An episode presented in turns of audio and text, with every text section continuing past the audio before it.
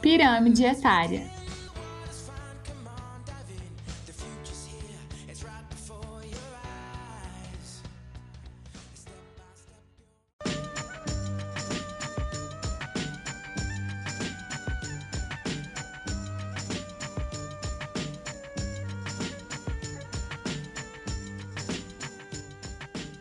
Será que a gente está falando das pirâmides do Egito?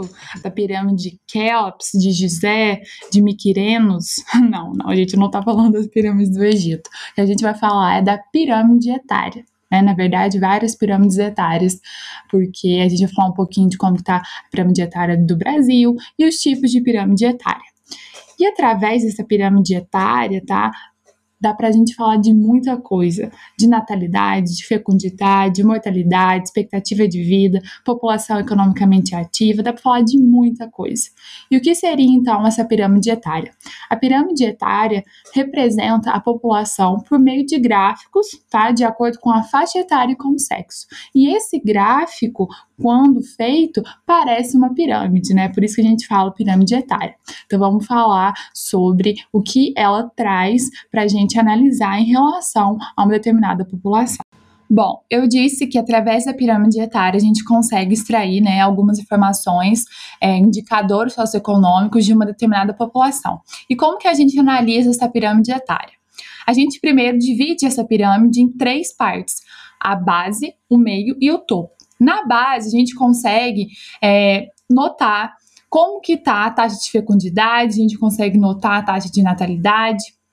O topo, a gente já consegue ver a mortalidade e a expectativa de vida, e o meio dela, a gente consegue é, chegar na população economicamente ativa, ou seja, quem está trabalhando né, naquela população, porcentagem de pessoas que trabalham, uh, vamos dizer assim, os adultos, né, o meio da pirâmide. É, na base da pirâmide, como eu disse, vamos falar da natalidade. Né? Ali temos uma faixa que vai de 0 a 19 anos, então a gente consegue ver quanto mais larga eu tiver essa base, mais pessoas estão nascendo. Então, tem muitas crianças nascendo, tem muitos jovens ali. E isso vai estar diretamente ligado à taxa de fecundidade. Quanto menor for a base, menor é a quantidade de filhos né, das mulheres em, em idade reprodutiva. Se a gente for olhar uma pirâmide etária de um país desenvolvido, a gente vai ver que a base ela é bem estreita, enquanto o topo é mais largo.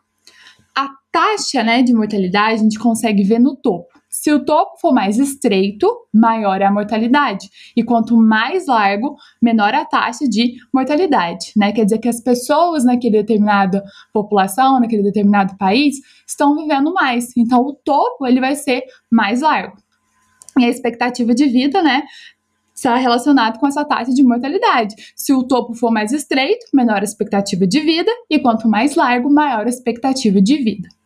A população economicamente ativa, que se refere ao meio da pirâmide, que vai de 20 a 64 anos, é justamente a população que vai sustentar esse grupo de idosos e jovens, né? Porque tecnicamente, uma criança, um jovem até 19 anos, não faz parte dessa população economicamente ativa. E uma pessoa acima de 64 anos já deveria estar, né, aposentada, teoricamente, porque a gente sabe que, infelizmente, temos trabalho infantil e que muitos idosos nessa idade, né, a partir de 64 anos, ainda, ainda trabalham. Recapitulando então, a base da pirâmide vai de 0 a 19 anos, o meio da pirâmide vai de 20 a 64 e o topo da pirâmide vai de 64 acima, né? O infinito e além. Isso vai depender da expectativa de vida, né? Que é, passa ano após ano, né? Década após década tá aumentando, mas será que a gente atinge uns 150 anos daqui a alguns séculos? Não sei, né? A gente não sabe o que a ciência vai aprontar. Mas então, a partir de toda a análise do formato da pirâmide, que a gente bate o olho e fala, nossa, essa base está muito estreita, nossa, esse topo está muito largo, a gente consegue né, classificar a pirâmide. Ela é uma pirâmide jovem, ela é uma pirâmide adulta, ela é uma pirâmide idosa, né, a gente consegue classificá-la. Então, quais são esses tipos de pirâmide? Eu tenho a pirâmide jovem, né, que é característica de países subdesenvolvidos. Por quê? Porque a base vai ser larga, né, e o topo ele vai ser estreito. Base larga porque a taxa de fecundidade é muito alta. A gente já conversou como que países subdesenvolvidos, né, é, geralmente apresentam uma taxa de fecundidade maior.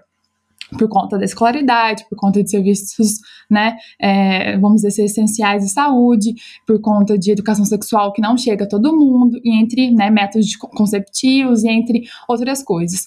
É, e tem o topo, né, pouco mais estreito por conta né, das dificuldades socioeconômicas que aquele país passa, é, não tem uma saúde tão eficiente que chega a todo mundo, então a população não consegue atingir, por exemplo, 70, 80 anos ou até 90 anos, como alguns países né, escandinavos, as pessoas chegam a 90, passam de 90 anos, a maioria das pessoas chega a 80 anos. Isso não é uma realidade nos países subdesenvolvidos.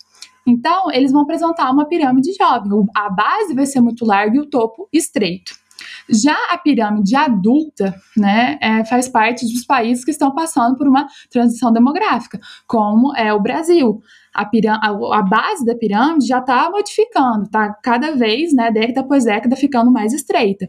Não é né, uma base de uma, de uma pirâmide igual a um país desenvolvido, mas já está estreitando essa base, né, as pessoas estão passando a ter menos filhos.